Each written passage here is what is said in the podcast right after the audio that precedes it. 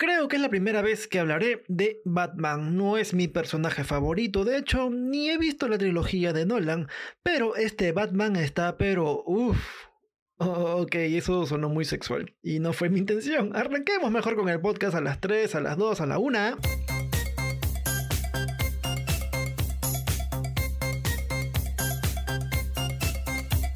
Hola mis chanchurris góticos, The Batman cumplió con las expectativas y eso que yo no le tenía fe.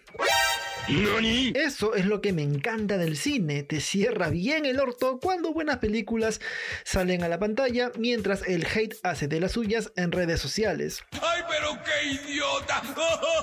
Debo reconocer que también critiqué a Robert Pattinson, pero me cerró bien el pico con su tremenda actuación como el Caballero de la Noche, o como me gusta decirle... Y la verdad es que al final te quedas con ganas de más. Imagino que habrán secuelas y espero ver a más villanos de los cómics. Pero acá hace una pregunta. ¿Cuáles son los villanos que realmente valen la pena en este nuevo universo de The Batman? Yo puedo decir muchas cosas y dando una vuelta en los foros de internet he dado con varios candidatos que yo a mi parecer sí valen la pena. No lo sé, tú dime.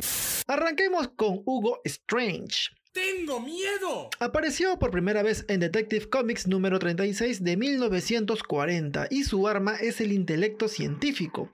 No es un desastre mental como Joker, pero sí es recordado por haber experimentado con humanos para crear hombres monstruo y llegó a descubrir la identidad de Batman como Bruce Wayne, en una de sus tantas estafas. Eso sí es de gangsters. Así que Hugo Strange suena fuerte para esta ciudad gótica más caótica que nunca. Otro personaje que vale la pena es Victor Zsasz. ¡Me muero! Aparece eh, por primera vez en Batman Shadow of the Bat número 1 de 1992 y mierda, su historia es buenísima. A ver, quiero ver si es cierto. Sucede que este loco era un apostador hasta las huevas y lo pierde todo en un casino de ciudad gótica. Él ya estaba para el suicidio, pero justo antes, justo justito, un vagabundo lo ataca con un cuchillo tras pedirle algo de dinero. Vaquero. ¿Te imaginas eso? ¿Tratar de matar a alguien que ya estaba pensando suicidarse? Mierda, ya hasta ahí las cosas se ponen buenas.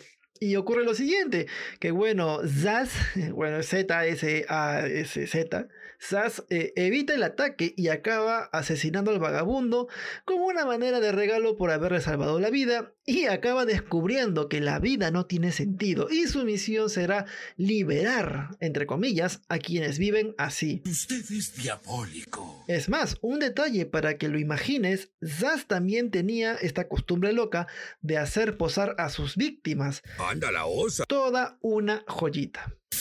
Ahora, así como el pingüino sirvió como figura del crimen organizado en Gotham, Black Mask podría asumir un papel similar en una secuela. Se va a poner interesante. Este villano, cuyo nombre es Roman Sionis, apareció en Batman número 386 de 1985 y su historia es bastante particular. De pequeño, sus padres hicieron que sea amigo de Bruce Wayne y de las adineradas familias de Ciudad Gótica. ¡Qué elegancia la de Francia! Pasa el tiempo y Roman hereda la fortuna familiar, pero acaba en bancarrota y Industrias Wayne pasa a comprar todo su legado. Pobre cosita fea. Sionis entonces se vuelve Black, Ma- Black Mask y comenzó a asesinar a los empleados de Wayne. En la pelea contra Batman es donde su máscara se funde con la piel del rostro y queda totalmente pegada y logra convertirse en el mafioso más despiadado de Ciudad Gótica. Sin duda es todo un...